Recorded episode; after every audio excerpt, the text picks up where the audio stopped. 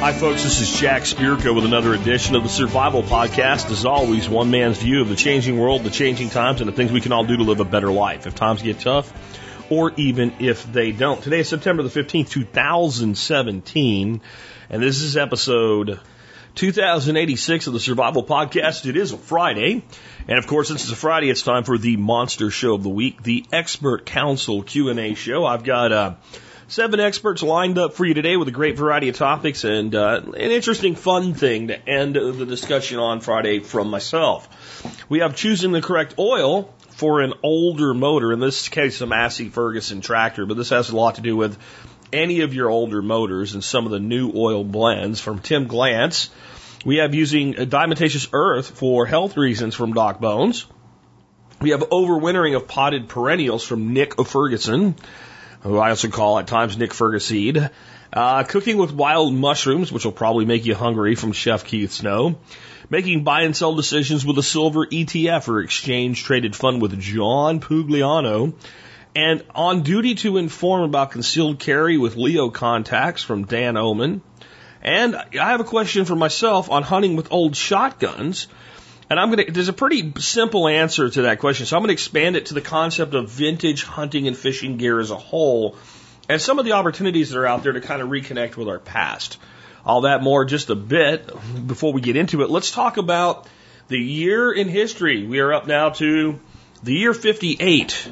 And our buddy Corbulo, of course, who's Corbulo? He's the general that was out like basically freezing his troops to death on purpose to toughen them up. And now they are on the march, and it is good that he has toughened them up. Here we go. Corbulo invades Armenia. Now the negotiations have broken down between Rome and Parthia. Corbulo has launched an invasion of Armenia. He starts the campaign by having Roman allies cause havoc on Armenia's northern border while he splits his force into multiple smaller units to spread across the country. The Romans managed to take three fortresses in a single day, and enough damage is done that the Armenian king, Tridatus, uh, requests a meeting. Corbulo agrees, and uh, Tiridates, is I think it's the right way to spell, spell his name, uh, tells or say his name, tells them to show up with. He will show up with 1,000 men, expecting the Romans to do the same. The Romans show up with 3,000 men, expecting an ambush. Tiridates gets nervous and leaves in the middle of the night. Corbulo gathers his dispensed legions and begins to capture several cities on his way to the Armenian, ca- Armenian capital of Artaxata. Tiridates is unable to stop the Romans and is forced to flee the capital. The citizens of the capital throw the gates open for Corbulo, and he spares their lives. Needing to continue pursuing Tiridates, Corbulo is unable to hold the city and burns it to the ground to prevent its capture.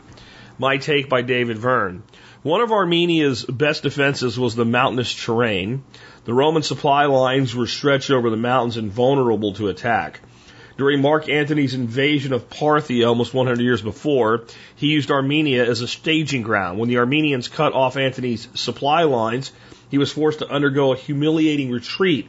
Corbulo must have been studying his history because when the Armenians attacked the Roman supply lines this time, they failed. The Romans had built a series of forts throughout the mountain passes and heavily guarded their baggage trains. So, you know, you say if you don't study history, you're doomed to repeat it in certain instances, you might actually be in a place to not repeat it. That's what Corbulo did.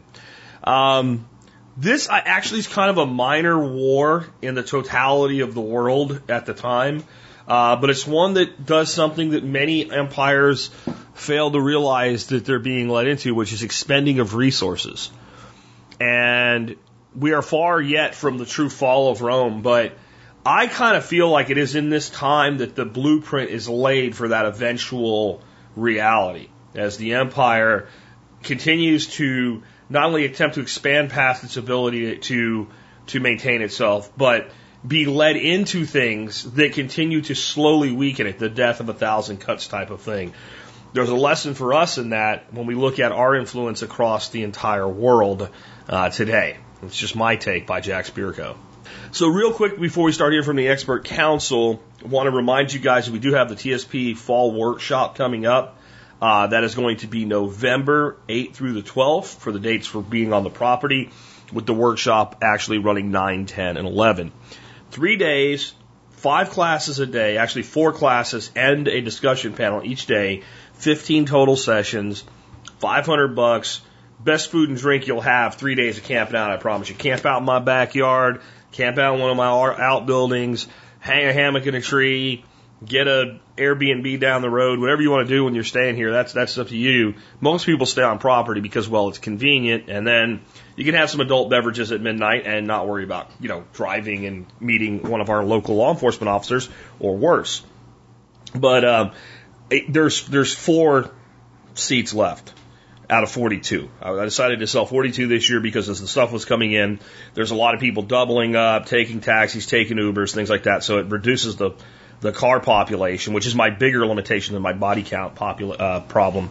Uh, so 42, we've sold 38 in a day.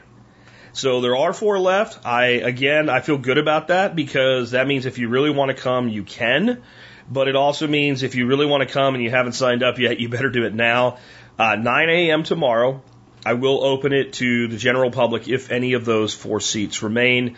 I, I don't really think that that changes much of anything because I would think if you really wanted to come, you know, five bucks for a monthly membership to get access is not a big deal.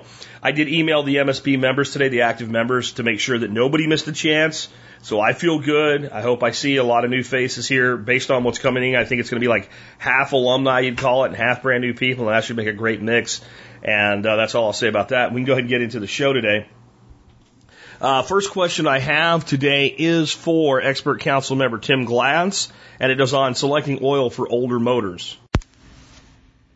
Hey everybody, Tim Glantz here from Old Grouch's Military Surplus. Uh, expert panel answer here for Mike in Germany. Uh, glad to hear uh, listeners from Europe there. And he says, I have a 59 Massey Ferguson MF35 tractor with a three-cylinder Perkins diesel and he's wondering about uh, the proper engine oil. Uh, people have told him modern oils will cause the cams to deteriorate because there isn't enough zinc. Uh, others have said it has detergent will cause the sludge to suddenly be released and cause all the seals to leak and a bunch of other things. And he says he can't believe all the older tractors are buying special oils and uh, wants to know uh, what to use as far as oil for that. Well, Mike, there is concern that a lot of the newer oils uh, can be uh, less compatible with uh, older engines, and zinc is an issue. Um, people that are really worried about it, they do sell zinc additives. That said, uh, in my research, and I've got a number of older things, especially my older Jeeps and stuff, what I found is that uh, if you look, and I'm going to give uh, my answers here are going to be API ratings, and I'm not sure they use those in Europe, so you might have to look for either uh, oils there that are offered with it or see what's similar. But uh, the two I would look for right off the top of my head are API GF4 or CJ4, and especially CJ4 is it's really a diesel oil. But those CJ4 rated diesel oils are what a lot of folks run in their older gas engines, like your older Jeep engines too. And uh, those do have enough phosphorus in them, which also uh, can be uh, part of the issue there. And uh, the other stuff, but the, they at the same time they have other additives that help with lubricity, and those are both from what I looked up. There is a flat tappet wear test, uh, which is your usual concern with zinc, as part of the certification for both of those oils. So I am comfortable running either a GF4 rated oil or a CJ4 rated oil uh, in my older engines without any issues. Uh, if it was something I was really worried about, especially if I had something where I knew if I had parts go down, I could not get replacements easily, or they were not available at all, I would probably pony up a few bucks for a little bit of that zinc additive they make. But personally, myself, I do not do it on any of my older diesel engines. Um, at the same time, uh, there is still a lot of the older grade oil out there and made. Uh, there's a chain of stores called Dollar General here in the U.S. that actually was the uh, face a really big class action lawsuit because they were selling older rated oils, and uh, the attorney said that they were not warning the consumer enough that this oil wasn't rated for modern cars. Uh, the other thing you can look for there, you'll typically see, like your older engine, a lot of times they just ran a straight 30 weight motor oil. Most of your straight 30 weight motor oils, at least in the United States, that are sold are older spec oils. Uh, they don't make a straight 30 weight motor oil to many of the newer specs just because uh, none of the engines that require the newer specs will ever specify a straight 30 weight oil. So that is another way to get a uh, oil that is compatible with your older engines. That said, at the same time, any lubrication is better than no lubrication. So don't ever think, well, I'm low on oil, but this is the wrong stuff. Uh, I'm just going to run it low until I get the right stuff. If it's motor oil, put it in, then change it later. Uh, but look for those things. Like I said, API CJ4. Uh, like I said, it's a diesel engine oil, but it, it, it works really well. All the guys that are running, even in uh, gas engines, although you have a diesel engine, that are running it in older stuff are having good luck with it. I'm having good luck with it. And that is the way I would roll with this. So hope that helps. And uh, as always, if you got any further questions or want to follow up, just email me through the website. Uh, email's on there at oldgrouch.com. And as always, thanks for listening. Jack, thanks for having this great podcast. All right, great answer from Tim Glantz. And I think that's important for a lot of people out there because I know like a lot of uh, us out there, we maybe don't have an old Massey Ferguson tractor, but there's probably not a lot of men in the world, uh, at least from my generation, that don't occasionally like bang around Craigslist looking for an old pickup or an old car or something like that.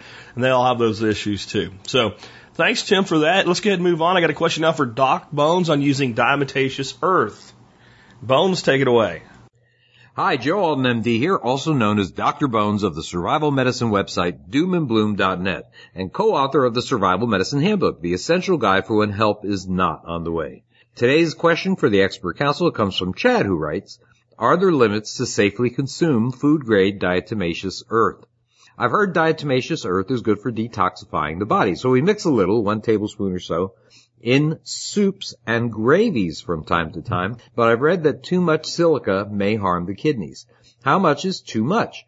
I'm about 240 pounds and my wife's about 108 pounds soaking wet, so I'm thinking the occasional spoon of diatomaceous earth into food is well within the realm of being safe. But could there be any ill effects from consuming diatomaceous earth, such as diarrhea or constipation? I understand to not breathe it in, but are there any other concerns? We also sprinkle a little into our long-term stored pasta buckets just as a precaution against any creepy crawlies. About a teaspoon in the bottom, another teaspoon or so in the middle, and one near the top of our buckets. Then of course store the bucket in a cool dark place and we use first in, first out with everything. A huge thank you to Jack and Doc Bones. I found the Survival Medicine Handbook to be very useful. I keep a copy sealed up in a five gallon bucket with our over the counter medical supplies, so it'd be very easy to grab the bucket and take it if ever needed.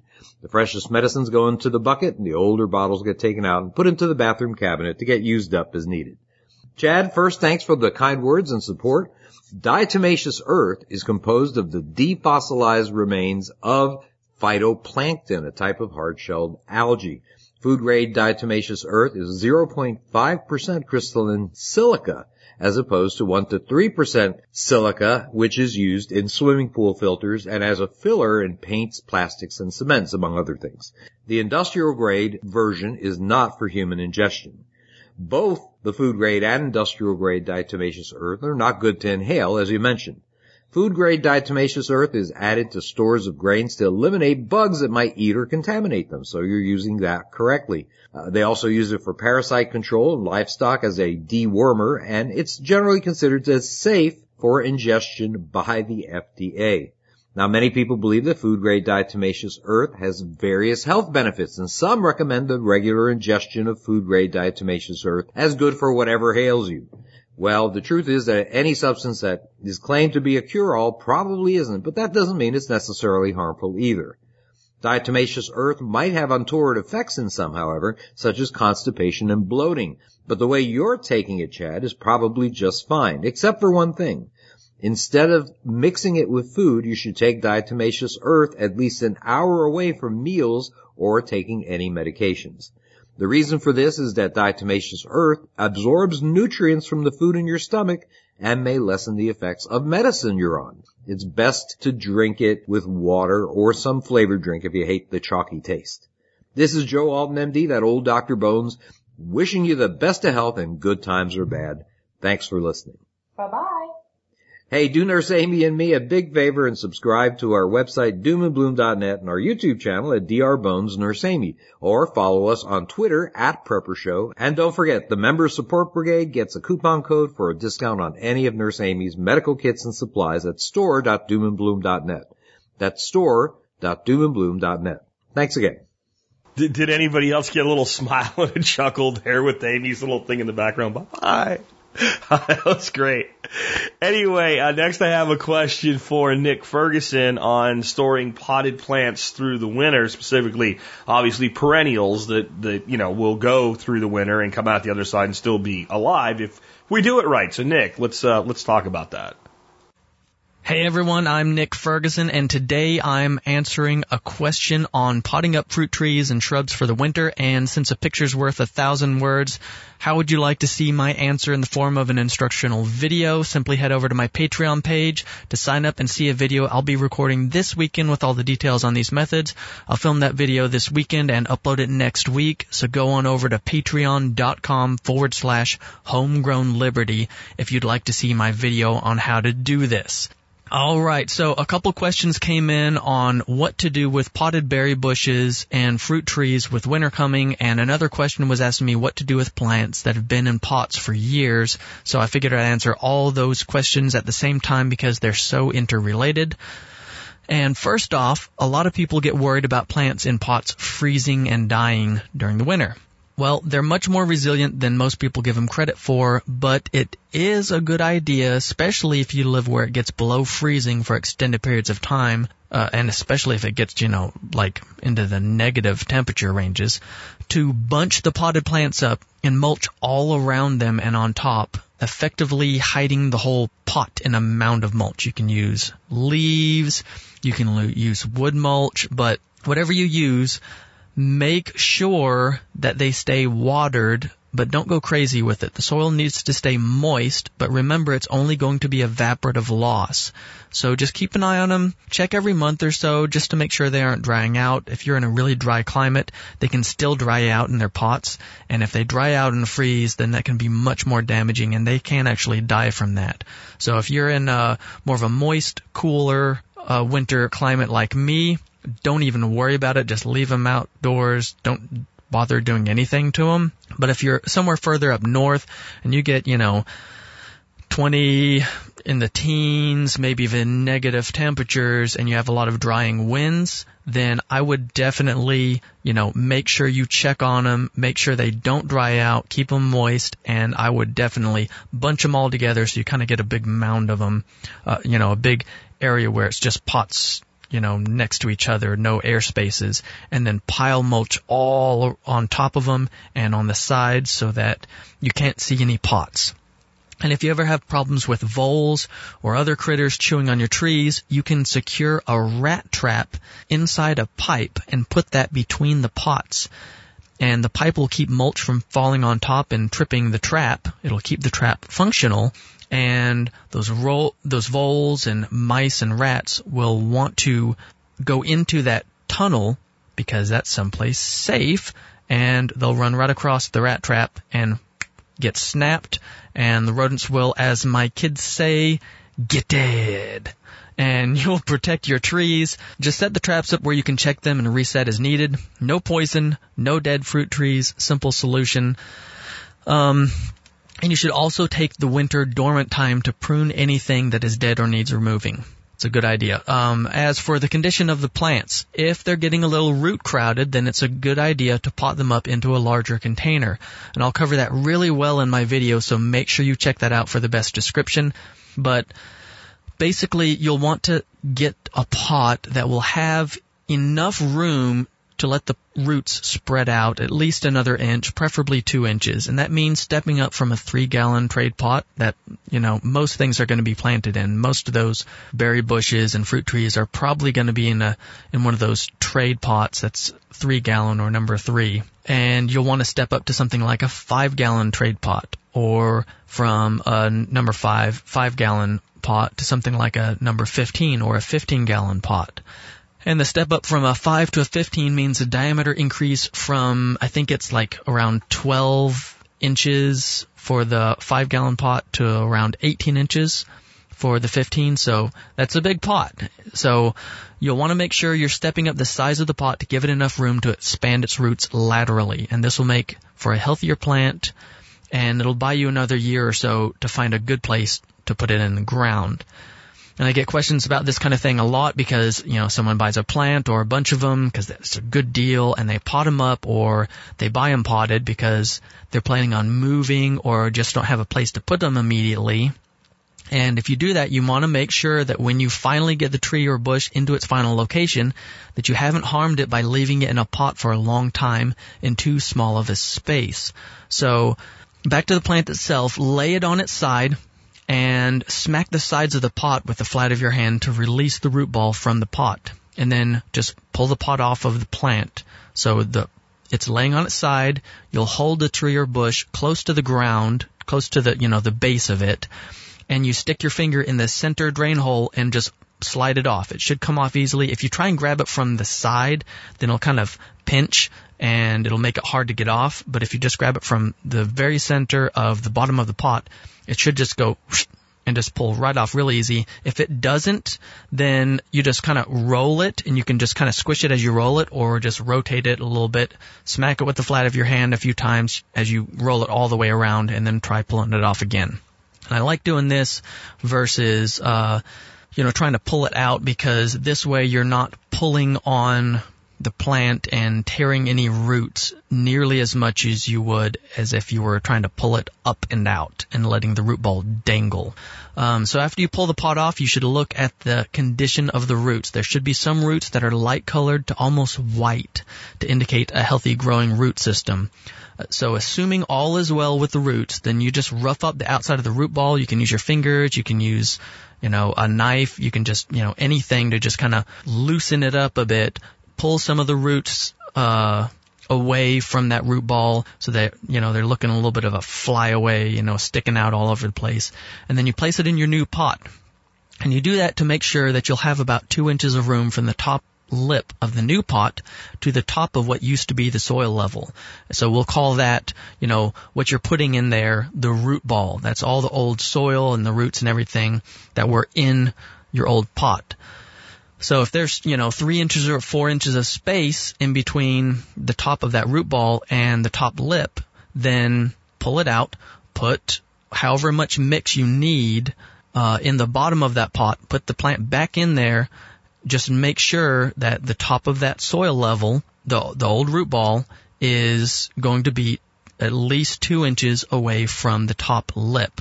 And you can just repeat that as needed until you have two inches of space from the soil level to the top of the pot lip. And this is important later on. Don't fill it up so much that the soil level is like level with the top of your pot. Don't do that. I'll explain why. Then once you have the height set, simply fill around the sides with new potting mix. If it's in the fall, or if you're doing this after everything is already dormant, or if you're doing it in the spring, then you can use straight compost and your plants will love you if you do that. Don't use compost in the fall because sometimes you can spur that plant to put on some new growth in the fall and that's not a good idea. And you'll want to squish the mix down the sides so it's snug around the root ball. If you, you know, put it in there and you just push all of the mix down on one side, then it'll get off centered and, um, you know, that just bothers me. I like, you know, making sure that you have good uh, new potting mix all the way around it so that all the roots get a good space to expand. And then you keep filling it up around the sides, snugging it down, and then once it's all the way full to the top of your root ball, don't go much over it. Water it in well and check to see if there's enough mix. Sometimes it'll kind of soak down, sink down and, and soak in, and you'll see this gap around the old root ball in the new pot. If that happens, just add a little bit more mix until it looks like it's all the same level as the root ball. Don't bury the root ball in new potting mix. You don't want to let that soil, you know, bury the stem of the plant or the trunk of the tree. You want to keep that soil level the same no matter how many times you pot the plant up. And then after you're sure it's all done, water it again and make sure and then check again the next day. And remember when I said that, that two inches from the top lip, that's important because when you water potted plants properly, they need to be filled all the way up to the top lip. And they need that extra room for water so it can hydrate the root system properly.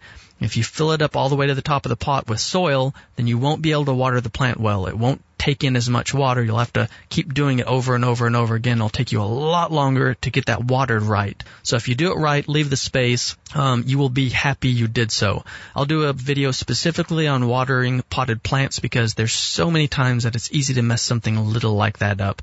Uh, you know, you'll end up with dead plants and not be able to figure out why. And to be honest, I see professionals doing it the wrong way, either from just being sloppy or not caring enough. And you guys know me, I take the details seriously and I like to do things the right way. And that's about it for potting up plants. I hope I didn't get too geeky or boring for y'all. And again, if that was at all confusing or you would rather see what I'm talking about, head over to patreon.com forward slash homegrown liberty and sign up as a supporter with as little as a dollar per month to get access to the videos and support my work. Check out what I'm doing over there. And I should have that video out for you guys soon, but to make sure you don't miss it, go ahead and sign up to be notified whenever something publishes. Thanks for the questions, guys. I'm Nick Ferguson from homegrownliberty.com. Do good things.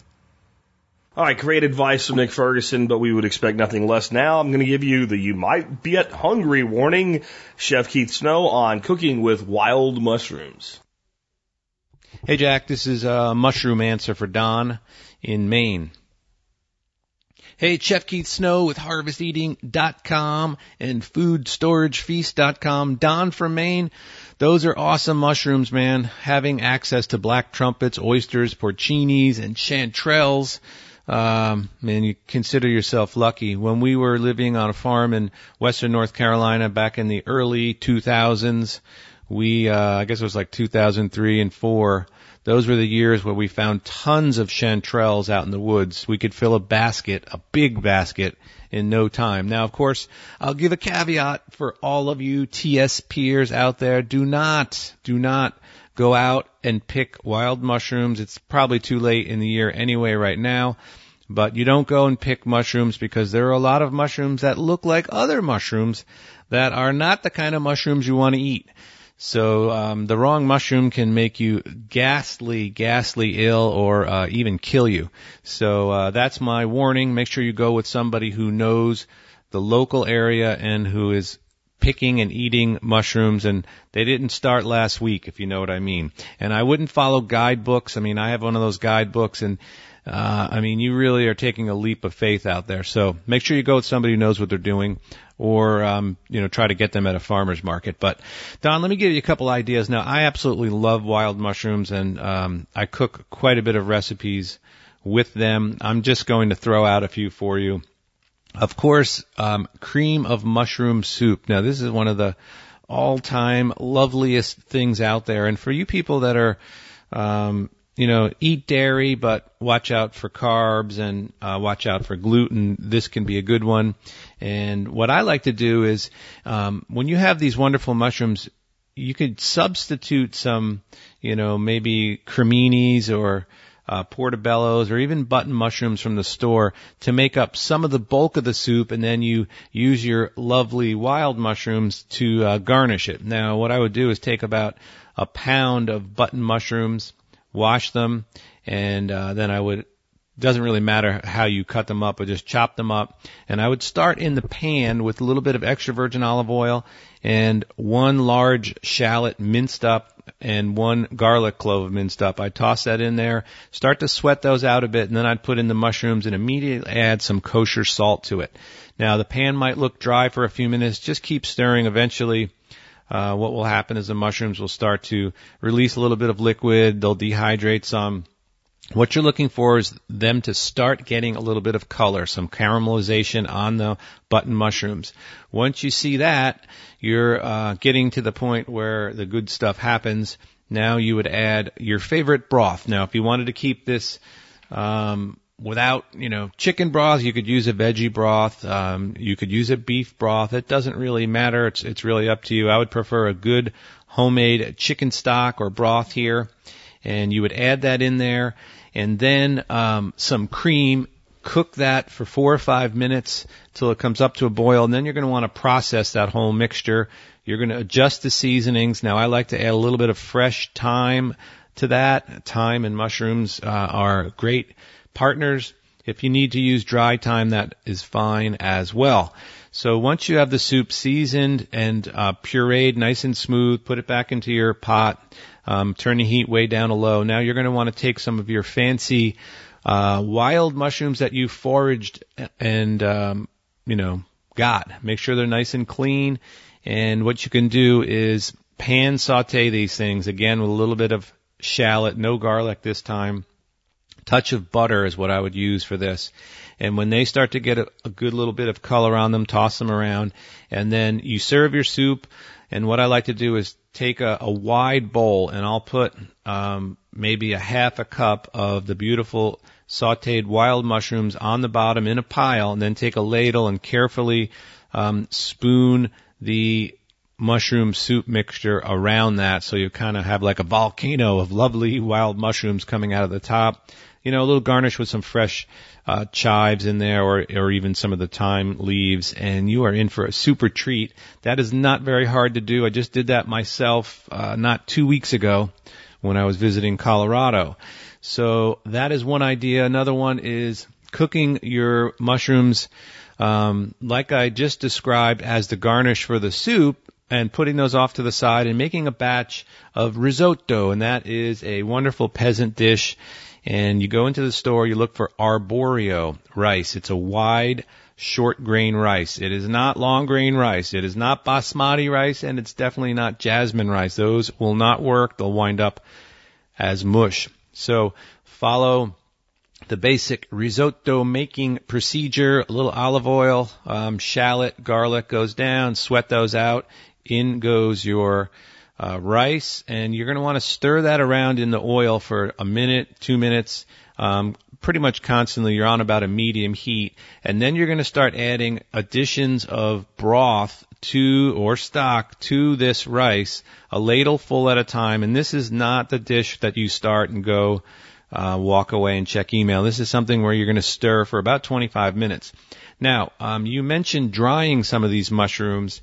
Now, I would go and take uh, a good bit of porcini mushrooms, some dried porcini mushrooms, and I would make what I would call a mushroom tea and put them into a pot with some purified water, uh, maybe a quart to, I don't know, ounce or two of those porcini mushrooms and bring that up to a simmer and cook it for a good bit and then you could um, puree that again, or you know, use one of those uh, immersion blenders, and then take that mixture and use that to make the risotto. So that's going to be your broth. Now you're getting crazy mushroom flavor. Those dried porcinis, they bring it hard, and it's great for this. Uh, uh, risotto dish. So start stirring that around, and then once your rice is starting to get to the point where it's 99% done, you can add um, a little bit of Parmesan cheese to that. You could add any type of fresh herbs that you want. I really think that tarragon goes beautiful here. Fresh tarragon at the very end. You turn off the heat, add some butter, some Parmesan cheese, a little bit of fresh tarragon, and then take your sauteed mushrooms that we did before we started and mix those into the risotto, stir it all together put it on a plate. I would probably find the best extra virgin olive oil I had and drizzle some of that raw right over the top of it. And, uh, man, you're living large there. Again, there's a zillion things that you can do with these mushrooms. Another great thing is making pizza. Now, um, it can be a little luxurious to take mushrooms of this quality and put them on a pizza, but I love to do that. You know, simple homemade pizza with uh, some of those wonderful mushrooms is terrific. Um, another thing you could do is um, do what I like to do with mushrooms is making um, sauteed mushrooms with cream. Now you cook them down like I've described twice now, a little bit of shallot and garlic until, and you can use all different types here, maybe three or four types. And once they're getting some caramelization, you put in a little bit of heavy cream, turn the heat down and cook this mixture until it starts to thicken up a bit and then um, get it out of the pot or pan and put it into a dish and let it cool off slightly. Now it should not be soupy. This should be something that's pretty thick. Now, if you take your favorite cut of meat, steak, or even chicken, grill one of those on the grill, slice it up, and then put this wonderful, lovely mushroom cream sauce over it. Um, what can I tell you? It's going to be great. Don, I hope that's at least given you some ideas. Um, you're a lucky man to have all those mushrooms. You know, drying them is great, and uh, there's a million ways to use them. So enjoy and uh, ship some down to me, man. Anyway, folks, I hope you all have a great weekend. I want to encourage you to check out my website, Food Storage Feast. Heck, with all the craziness going on with hurricanes and wildfires, um, I think a little bit of training for keeping pantries stocked and cooking out of those pantries is a good thing.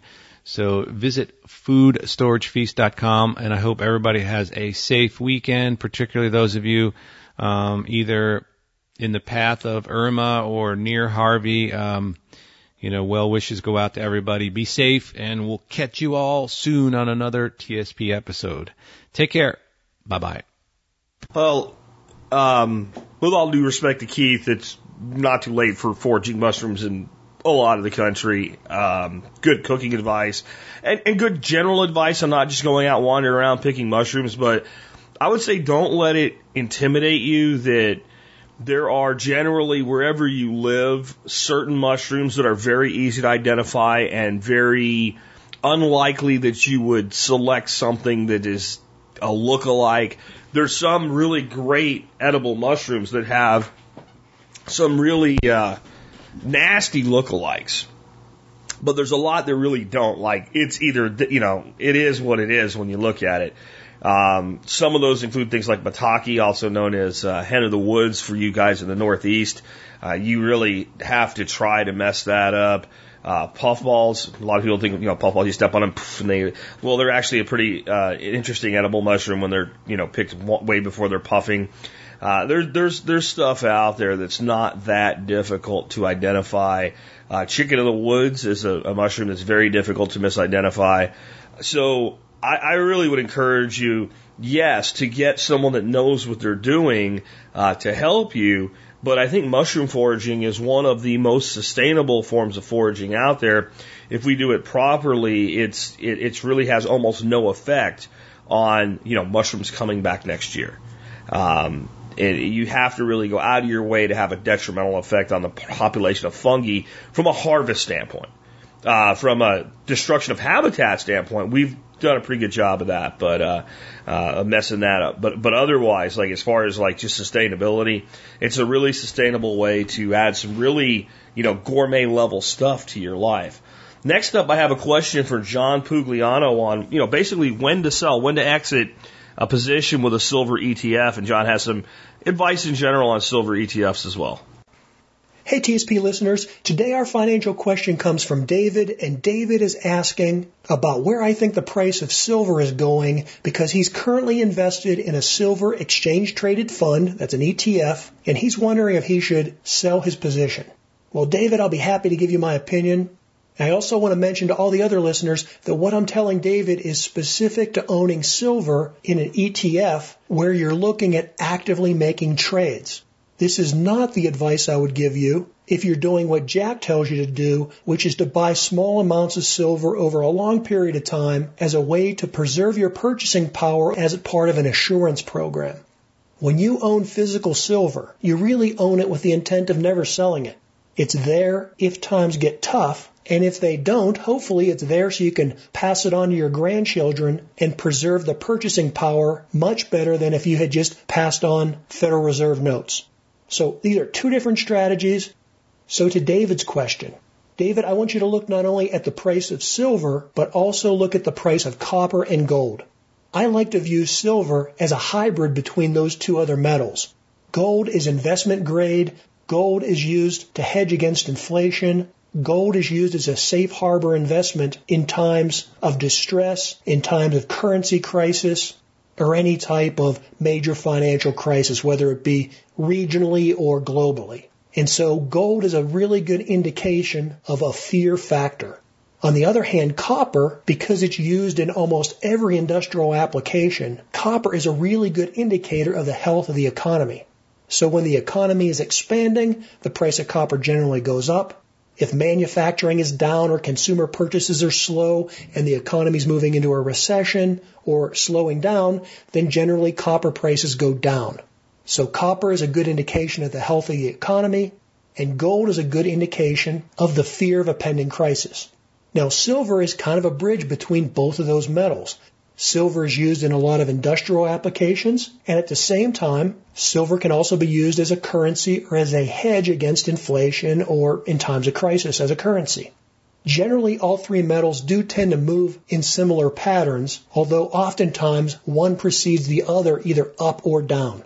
All three of these metals peaked out in 2011 and they fell precipitously until they bottomed out around 2015. And then since then we've seen different spikes in them. Silver was recovering really well in 2016 until about August of 2016 and then it really fell apart. But then once Donald Trump got elected, all three metals started moving back up.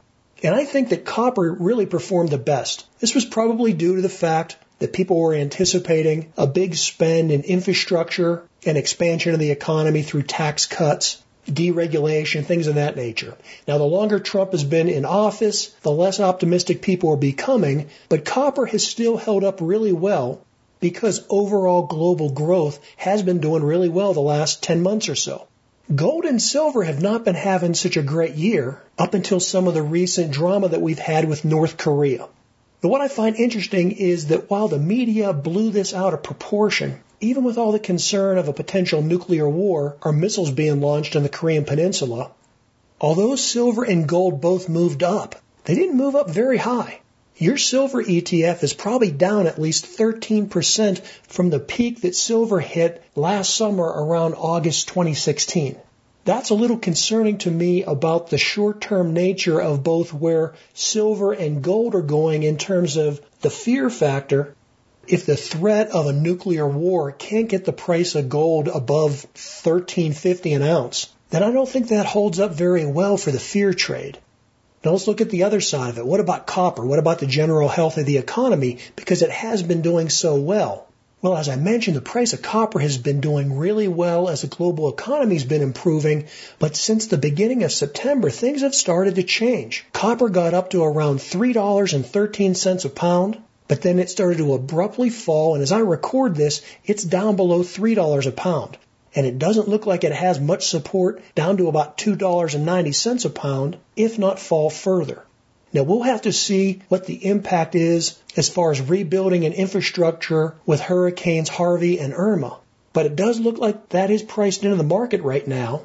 And perhaps what copper's telling us is that the global economy, if it's not slowing down, it's maybe just not going to grow at the rate that people had been anticipating. So let's sum this up. We've got a fear factor trade where the threat of a nuclear war with North Korea tops gold out at about 1350 an ounce. We had the perception of a growing global economy where the price of copper got up above $3 a pound, but now it's falling back down. So the fear factor is moderate. Global economic growth seems to be moderate. As I look at the silver ETF chart, it looks to me like the price is hitting resistance at the long-term four-year moving average. Silver has struggled at or below that four-year moving average since 2013 it looks to me like it's going to keep making lower highs and the trend is downward. So I'm not offering you advice, but personally, if it were me, I'd be getting out of a silver ETF while the spot price of silver is above 1750 an ounce. Because after that, the support is really weak until silver gets down to around $17, maybe even 1650. Well, David, there you have it. That's my opinion. Take it for what it's worth. Thanks for your question. If you want to learn more about my opinions on the stock market or general wealth building principles, then please check out the Wealth Studying Podcast. For the Expert Council, this is John Pugliano with Investable Wealth. Good stuff from John. Kind of what I wanted to add to this, you know, he kind of brought it out in the front that it's not the same advice I'd give to somebody that's picking up a few ounces of silver a month or something like that to hold the physical metal. Well, kind of the other side of that then is, and it really wasn't said, and I kind of want to point it out because I'm always pointing this out. If you're looking to trade silver in volume and to do so with frequency, the ETF is the way to go. If you're going to buy silver that you think you're probably going to want to sell within a year if the price goes up, then you want to go with an ETF because it's an instant liquid trade. And when we look at physical silver, we're looking at more of a long term view and we're looking at something else. We're looking at anonymous wealth. Truly anonymous wealth. Because if you come to my house and you say, Jack, I have this thing I want to sell, whatever it is, and I say, well, how much do you want for it? And you say, I want 150 bucks for it. And I do the math and say, well, I have some silver here. Would you, would you like silver for it instead of money? Then you say yes. That's between you, me, and the fence post. You might ask how that's different than cash. The way that's different in cash is whether I'm saving it up for that purpose or whether you're accepting it and then putting it away in your own shoebox. Long term, silver has a much better track record of holding value than something like fiat currency. So it gives us a, both a wealth assurance pro, uh, plan long term, and it also gives us what? It gives us, again, that anonymous uh, form of wealth, and it's something that's you know, highly divisible and again can be handed down for generations with it being nobody's freaking business. And I really like that. All right, next up I have a question for Dan Oman, uh, our resident Leo on the expert council on what's called duty to inform. What's that? If you don't know, you'll find out right now. Hey guys, this is Dan answering your questions on law enforcement and criminal justice matters. I got a question today from Jake in regards to a traffic stop and being a concealed carry permit holder and carrying a firearm. Jake wants to know when stopped by a law enforcement officer and you are a carry permit holder and you are carrying, should you announce you are carrying or not? This is an excellent question, Jake. I used to get asked this a lot when I was still on duty. And the answer kind of depends on where you live. There are multiple states throughout the country that require you to disclose possession of a firearm under such a circumstance. And those states are Alaska, Arkansas, Delaware, Illinois, Louisiana, Michigan, Nebraska, North Carolina, Ohio, Oklahoma, and South Carolina. But please, if you are a carry permit holder and you are exercising that right, please go look up your state law and verify whether you have a duty to inform law or not. I'm not going to advise anyone to violate the law, so if you live in one of those states, please follow your state law. Since Jake is a longtime TSP contributor and I've actually met Jake before at one of Jack's workshops, I happen to know Jake is from Tennessee, so he does not live in one of these duty to inform states. With that said, my answer going forward is for Jake and other folks that live in a state that doesn't have a duty to inform law.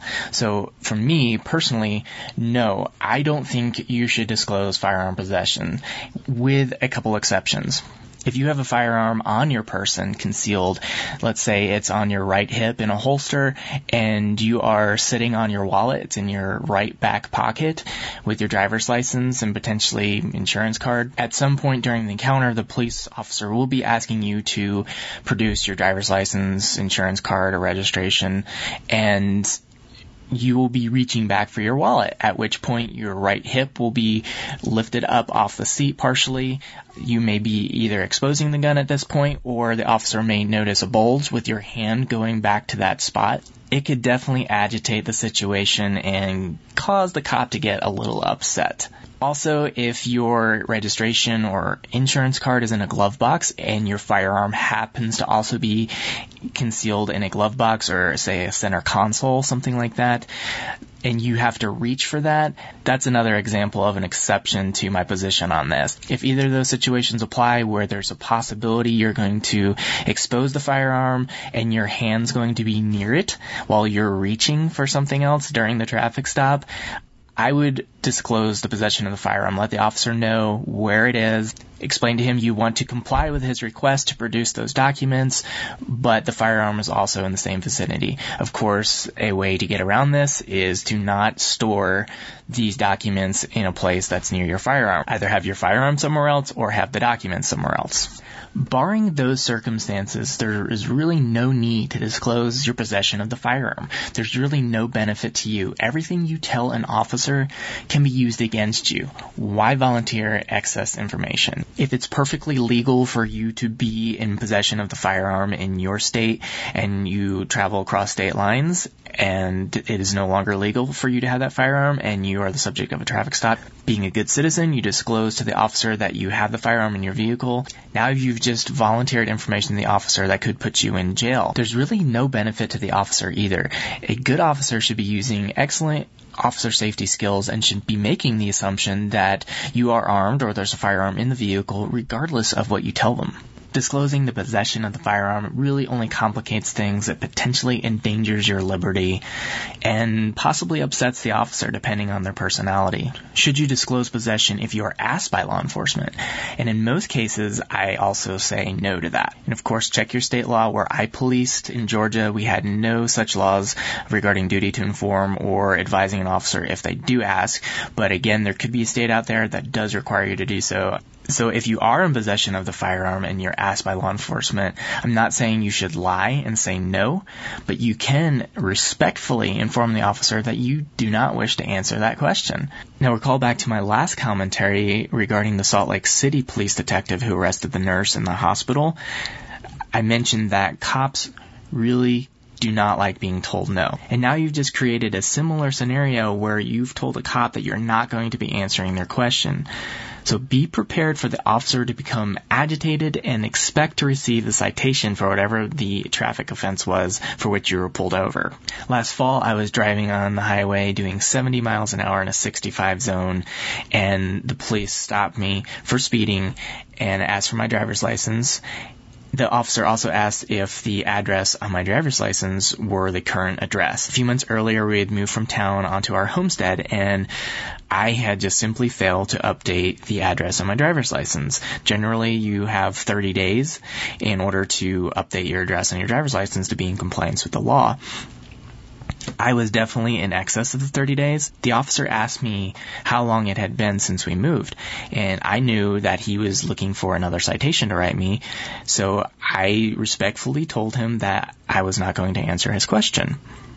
He did not like it. It made him annoyed, but I didn't give him any evidence for him to write me another citation. It was up to him to prove at that point when I had moved so he could write me a citation for not complying with the law.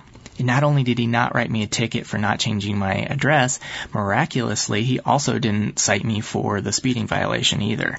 I was 100% convinced that he was going to write me the citation after I told him I, that I wouldn't answer his question, and that's probably going to be true in most situations. In general, the less you tell them, the less likely you will talk yourself into trouble cops they're not trying to be your friends when they ask you questions like where are you heading tonight? etc they're trying to develop reasonable suspicion to further investigate you for potentially having narcotics in the vehicle or driving drunk or whatever it may be. So even if you've done nothing wrong the less you tell them the better off you will be. In conclusion my opinion is you should not disclose firearm possession unless required to by law or if like i said earlier your firearm is in a location that could aggravate a situation. And remember, don't lie to the police. Just exercise your Fifth Amendment right not to make any incriminating statements.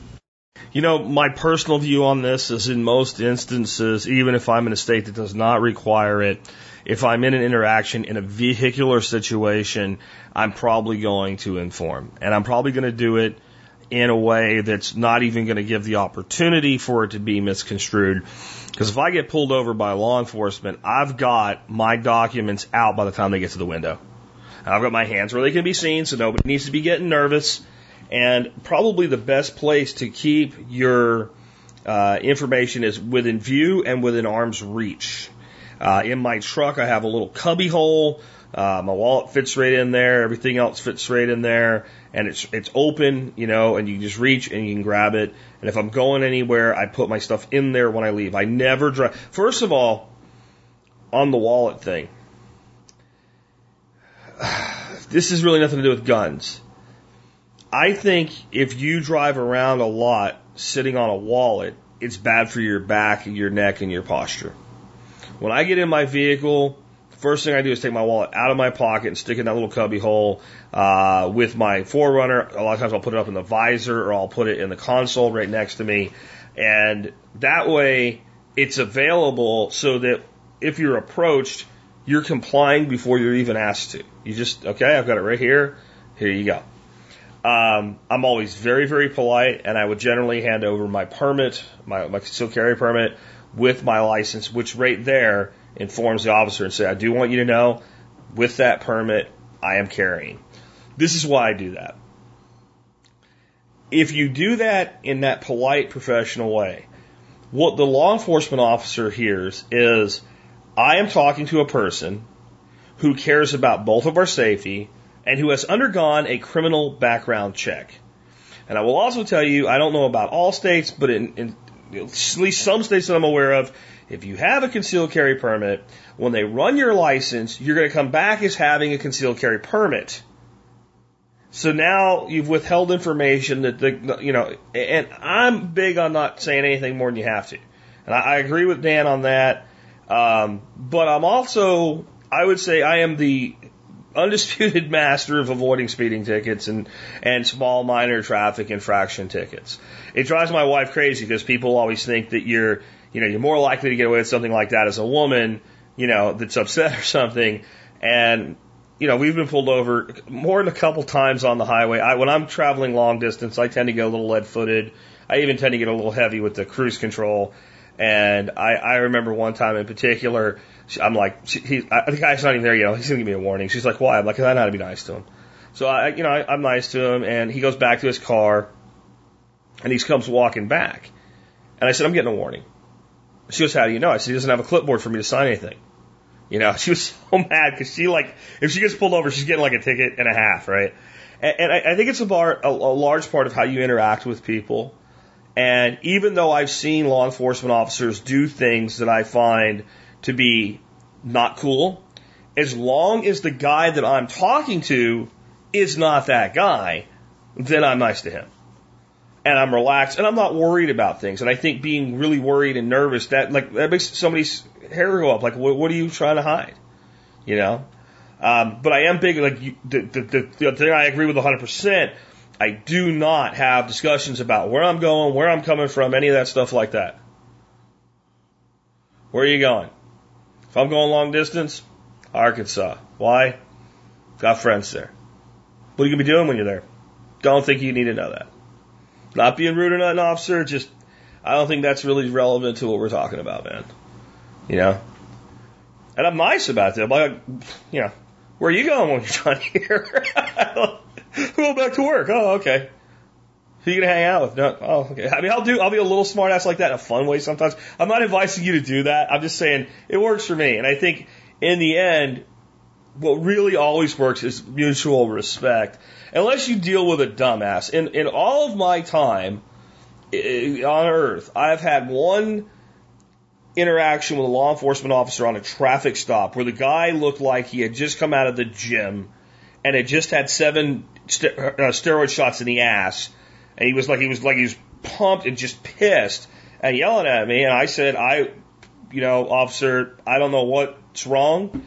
Um, you pulled me over for speeding a little bit, and I'm saying this through like a cracked window. I would like you to have another officer come to the scene and I would like to talk to somebody else. And I'm not going anywhere. I'm gonna keep my hands here, but uh, I'm I'm not I, I'm not sure what you're upset about. But for my safety, I would like another officer here. And he chilled like instantly. And you know, the next thing was going to be, um, here's my phone. I'm going to call 911 and get somebody because I don't know. He chilled instantly, and he actually complied with the request. And when he did, I put the window down and said, "Hey, you know what? You seem okay now. You want my ID and license? And he said, Yes, I do. And when the other guy got there, he just waved him off. And he gave me a warning. He gave me a warning. I don't know if somebody kicked the guy in the ass that morning. I don't know if his wife left him. You know, I, I don't know what his problem was, but I think the concept of like, I'm not gonna, I'm not gonna F with you, man, but I'm also not gonna be disrespected and being decent about it. Even that guy, it brought down. My bigger issue is why do we have to worry this much in our, our interaction with law enforcement officers today? Like, there is a systemic problem. Because all this stuff about, well, they don't know, that was all true 25 years ago, too. And, and 25 years ago, when I got pulled over by a cop, the only worry I had was, am I going to get a ticket and is it going to jack up my insurance? I had no worries whatsoever the guy was going to shoot me or drag me out of the car or mace me or tase me or, or any shit like that. And I, I just say it, something needs to happen with a coming together once again of the community and law enforcement. And I don't know that it's going to happen anytime soon, but it needs to happen. All right. So with that, uh, I have a question today that I thought was an interesting one because it leads to like even a broader discussion. So this question comes to me from Damon in Canada. Damon says, Hi Jack, I've inherited my grandfather's old shotgun and I want to know about lead versus steel shot for old shotguns. There is a great 12 gauge, there is a great 12 gauge Remington pump action from the 70s or 80s that's in mint shape that I would like to use. However, it would be designed to use lead shot back then. I know I can get uh, lead shot for upland bird hunting. However, is there a way to adapt the choke or something to enable me to use steel shot instead of tungsten for waterfowl? I've also inherited a several hundred year old double barrel break action 12 gauge shotguns as well and would like to use one. However, what are the dangers of using an antique like this and the best way to proceed safely? Okay, so let's start out with the uh, the Remington shotgun. You didn't give me a model number, but my best guess is it is going to be an 870. I don't know that Remington made another pump shotgun in the 1980s. The most popular shotgun made in like history is the 870 Remington. Some might, you know, differ with that and say it's the Winchester Model 12 during its day, but to me it's the 870 and I think the sales numbers bear it out. So that's what I'm going to assume you have.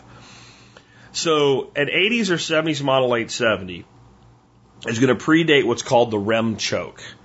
Uh, if it has a factory barrel on it, definitely, which means if you look at the barrel, making sure it's unloaded before you point it at your face, uh, or stick your eye in the hole, you will not see inside there a little doomaflogy that you can remove with a wrench and change your choke's constriction on your shotgun.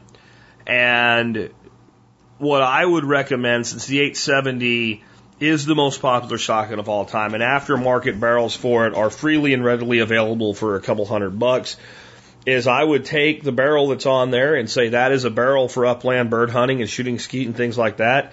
And it's probably going to be, you know, the most likely configuration is a 28 inch modified. That's kind of a fine all, fine all around barrel. My personal preference for the 870 is a 26 inch barrel. And of course, now we have the adjustable changeable chokes. But if you force me into picking a fixed choke, I'm going to pick improved cylinder, which is you know, a little bit lighter than modified, and it, I find to be like the best all around choke available for shotguns. So that leaves me at a quandary with what to recommend for you. For upland hunting, I, I'd actually prefer, and that's why I like the 26 inch barrel. And anytime that I have to go in the woods, if I have to go in the field, whatever, and I'm walking long distances, I actually like the shorter barrel. A longer barrel in a shotgun doesn't give you any ballistic advantage at all when you're talking two inches.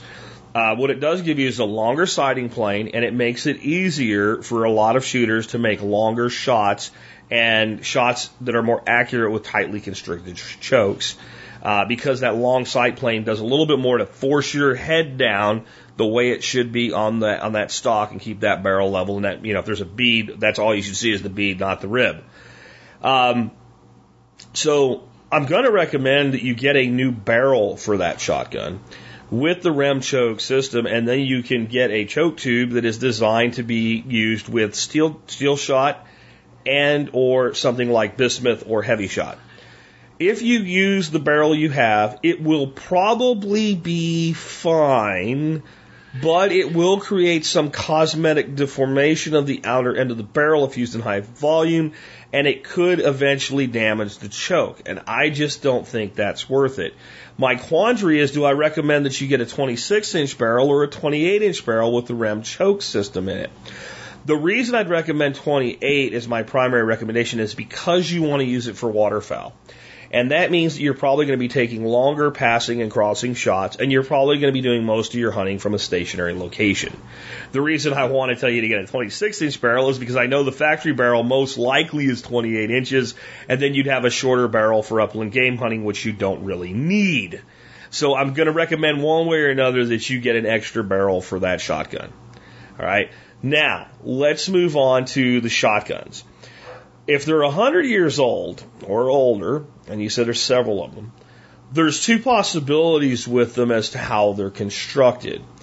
One is that they are simply old shotguns with a standard steel barrel, and then it probably does make sense to take them to a licensed gunsmith and say, can you check these for safety for me? And as long as they're safe to be used, you can pretty much throw shells in them and go out and start using them. You can refinish the stocks if that's what you want to do. You can leave them the way they are, uh, whatever you want, and, and things will be just fine.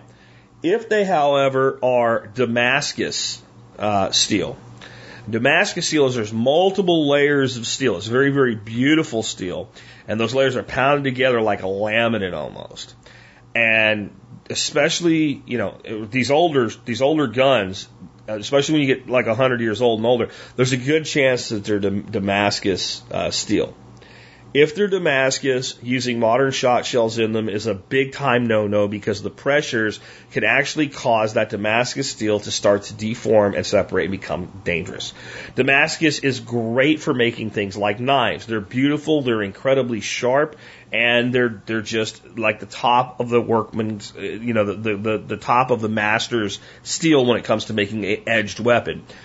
They were used in shotguns. Um, and they made okay shotguns, but in my opinion, if you have a Damascus shotgun, you have a collector's item, or you need to be specifically, you know, loading your own low pressure black powder paper shells like were designed to go in those things in the first place. And that thing's now over a hundred years old.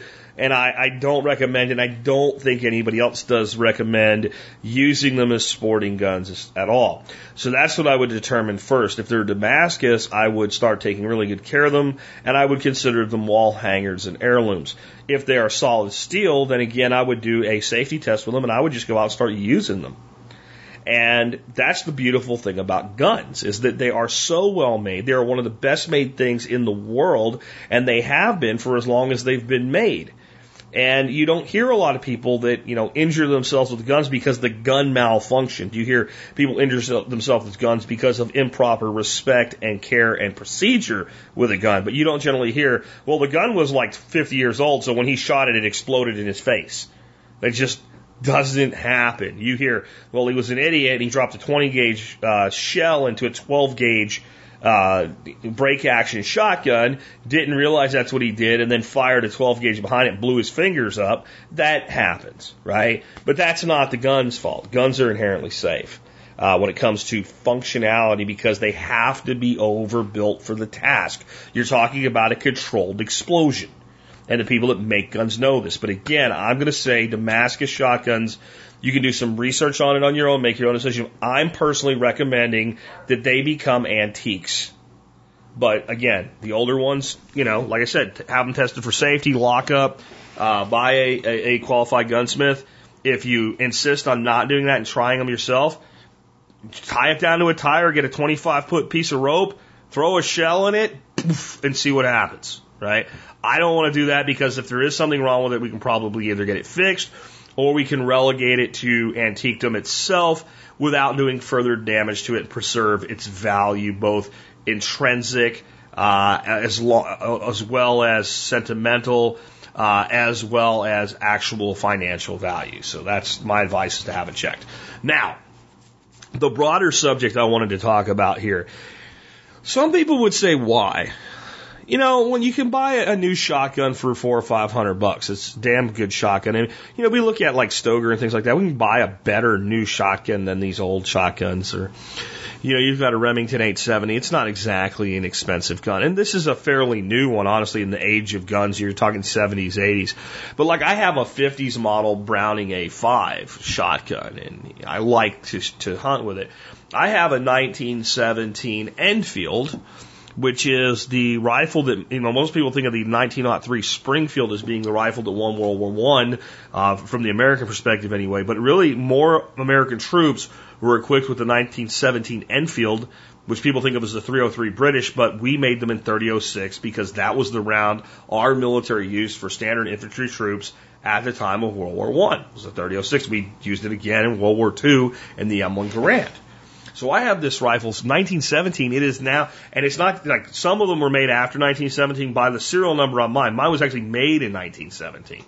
Uh, based on the serial number, it was probably issued and it probably went to Europe and came back. And then somebody got it somewhere along the way, probably in the 30s or 40s when they were selling them cheap as surplus and customized it into a, a fairly nice um, sporting rifle. And I hunt with that rifle. I have beautiful rifles. Why hunt with something like that? On my desk right now, kind of moving out of guns, I have in my hand right now the base of a Wright and McGill um, takedown fishing rod. It's four pieces. It takes down to about two feet long, uh, seven and a half feet when put together. Designed to be either used as a fly or a spinning rod for backpacking. It was made in the 1950s, and I'm going to be uh, cleaning up and gussying up one of my old Mitchell 300s from the 1960s that was made in France, and I'm going to put that on there, and that'll be going and doing some fishing with me. Now, I can go, and I, I, I because that, that rod actually is a desirable and somewhat collectible rod, and the condition it's in is beautiful. I paid forty bucks for that rod on on eBay, and I, for forty bucks, even with a takedown, I can go get a better rod today than this rod ever was. And certainly, you know, most of my Mitchell 300s, I got about 12 bucks in because I buy them just, there's certain things like I can't get into today, but like if you ask a seller, like, does it do these things, then you know fixing it up, even though it's a little bit jinky, is going to be pretty easy to do. Those reels were a, mo- a lot more, they were a lot easier to take apart and service than modern fishing reels are. So I usually have about 12 bucks in them, but by the time you do all the work, and I'll say you got like 30, 40 bucks in them, I can go get a damn good reel for 30, 40 bucks. So I can put together a rod and reel combo for less money that's better in every measurable way of performance. See, fishing rods, guns, things like that. In general, they're a lot like cars. We might wax nostalgic about they don't build them like they used to, but the reality is that's because they build them better today. From some standpoints. I mean, the fact that, you know, this rod's 70 years old and it's still perfectly good. I don't know if some of the rods that are being made today will be good 70 years from now, but from a standpoint of basic performance, they perform better. There's a reason that people adapted the new technology. It works better. Well, the reason is because we can reconnect with our past. And I think there's something very satisfying about that.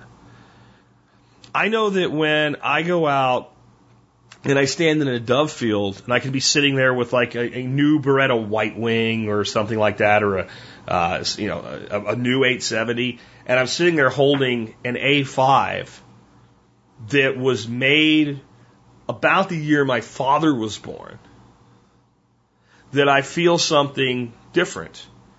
It may not swing as sweetly as a newer, lighter gun, but it's it's something unique. It's something different. And I, I don't think like if there is any disadvantage in the performance level, it, it's not to the level of like, is it to the level of using a bow instead of a gun? Well, no, of course not, right? So I think that maybe giving up a little bit of performance to actually make things a little more challenging is something that we often do as sportsmen anyway. You know, there's people that will, instead of being gun hunters, will be bow hunters, but then there's bow hunters, instead of shooting, you know, the newer compound bow, shoot like an older style compound bow that they've had for 20 years and don't see any reason to get rid of it. And yet others will go to a recurve or even a longbow. No sights, instinctual shooting only. Why? Because it is, there's something inherently special about it. And I think there's a uniqueness in the world of like fishing and hunting where right now there's actually still a lot of opportunities to go out and find things that are like this, that are from this era of America, from like the 20s up into the 60s. And, and now, I hate to admit it, but even stuff from the 70s and 80s is considered vintage. Right? I'm a vintage model. So are you if you're my age or older, right? You're vintage. And there's a lot of that stuff that's not very expensive. Now you got to be careful. Some of the stuff made, especially in the 70s and 80s, was junk when it was made, and some of it's still around. But some of it's really good stuff. And if it was, you know, some guy bought it and put it in his closet and he never really used it much, and when he died, his kids got rid of it at an estate sale and somebody threw it on eBay, you know, you can find some pretty interesting stuff. And I just kind of would encourage you guys to, as you're out and about, at least with garage sales and, and, and stuff like that, look for stuff like this. Because when I when I, well, I got this rod today, it just finally arrived. This this Wright McGill rod. And it's very similar to a two piece model made by the same company that was kind of one of the rods we had a lot of when I was a kid. And when I put it together and I kind of held it, and just gave a little bit of the feel of the action, and I thought I'd throw on one of those Mitchell reels on it. All of a sudden, I'm standing, you know, up to my waist in June in the Susquehanna River, busting smallmouths with Hellgrammites. And this stuff is like this kind of stuff is highly available right now. You want to go out and find a, you know, a 50, 60, 70 year old double barrel shotgun right now. If you're not looking for like an extreme collector's model, if you'll buy a Savage or something like that, you can pick them up for a couple hundred bucks. I just wonder how long that's going to stay that way. It, it just makes me think of military firearms. I remember when the Swedish Mausers first came into the U.S. as military surplus. You could buy three for $105. No one even cared about them. And then uh, Guns and Ammo or somebody like that had kind of one of the first articles on taking the old Carl Gustav uh, Swedish Mausers and turning them into a sporterized gun. And nobody gasped or was that upset about it because they were three for $105. Go price one today, especially an original one that somebody didn't cut up. And see how many are available. I mean, even recently, when the Mosin-Nagants came in, the, the, the, one of the latest groups of those that came in, they were, what, 29 bucks, 39 bucks, something, if you bought in quantity. Even those, I mean, there's still a lot around, but it's not like they were just, you know, 10 years ago. You, you almost couldn't give one away, and now they're a little bit harder to get your hands on, and they're going to cost you a little bit more money. I remember the M1 carbine, the M1 carbine, 30 carbine. Um, when those came into a, a store called Laneco in Pennsylvania, Laneco in Pennsylvania, they were eighty nine ninety nine. They were coming in in the surplus market when the U.S. first finally started getting rid of them in earnest. Um, you know, they, you didn't have to go to CMP or anything like that to get one. You could just go to the department store. Laneco was like a like a low end department store. Eighty nine bucks. They looked brand new. They came with the oiler, the sling, all that stuff. And I remember seeing them, and I said to my dad, Dad, why, why are those only 90 bucks? He goes, because they're no good, son. Nobody wants one. You can't do nothing with them. They're, they're no good for shooting deer. They're not big enough, and they're not small enough for shooting small game. No one cares. Yeah. People care today. They're, you know, well over a thousand dollars. Some of them in really good shape are selling for, you know, two thousand dollars, depending on serial number and make. Now, what I wonder is, one day, when you want to go out and pick up that 70 year old Savage side by side 20 gauge shotgun because you finally decided that's something you'd like to have. One day, how far into the future, when you go to do that, will they be 800 bucks and hard to find? And I know some people say it'll never happen, but the reality is, I think it's it's slowly happening already. There's less of that stuff out there. More and more of it is being um, you know, a lot of it was complete junk. It was so used and so worn and not taken care of. Um, a lot of that's restorable. Uh, but a lot of times people now are starting to realize like that's something special. They're hanging on to it. They're handing it down. So I just kind of encourage you over, you know, the next couple months, start peeking around at a few different things from that bygone era in, the, the whole sporting world and see if maybe some of it makes sense to, to bring it into your life and add it to what you're doing. Maybe not all the time. I'm not always going to take, you know, this old ass fiberglass rod fishing, but once in a while I am because it's just something about connecting to where we came from and putting ourselves back into that era before everybody had a freaking smartphone. And I think that's one of the biggest things about this stuff for me it takes me back to a time when if you wanted to know something, you had to ask somebody or go to a library or pick up a phone that was attached to the wall and call somebody or look something up in an encyclopedia. And I'm not saying it's bad that we have access to all this information now. There's good and bad. The good is it does so much for us. The bad is that I think it's disconnected us from a lot of the things that are really important in life. And I think looking at some of the vintage things and then not just having them and putting them in a closet somewhere or a safe somewhere and saying, I'm saving this because it's worth money, to take it out and use it for its intended purposes like people two and three generations before did. And somewhere along the way, there was somebody's hand on that gun or that rod or that reel or whatever it is that is now gone, probably. And you're continuing something that they love to do with that item. Even when that's not somebody you know, I think that's pretty cool. Anyway, with that, I hope you enjoyed today's show. And one of the ways you can help support our show and the work that I do is by doing your online shopping through a website called tspaz.com, which ain't even really a website. It just redirects to a page at the survivalpodcast.com. And from there you can see all of the reviews that I've done on Amazon items of the day. And you can get on over and see what the deals that they are on Amazon and check those out, see if they work for you. And in any event, as long as you go there first when you shop online, guess what? Whatever you buy will help support the Survival Podcast. So check that out. Today I brought back an item I've had a few times this year. It's actually the, the, the best selling item I've ever featured on Item of the Day. It's the Kingbo 45 watt grow light. The reason I brought them around again is Kingbo has been so successful with them, economy of scale has kicked in. They've gone from being about 38 bucks when I first introduced them to you to now being 29 bucks, like 28.86 or something like that. And these are a great grow light. They're, they're for starting plants and things like that. And they do a fantastic job.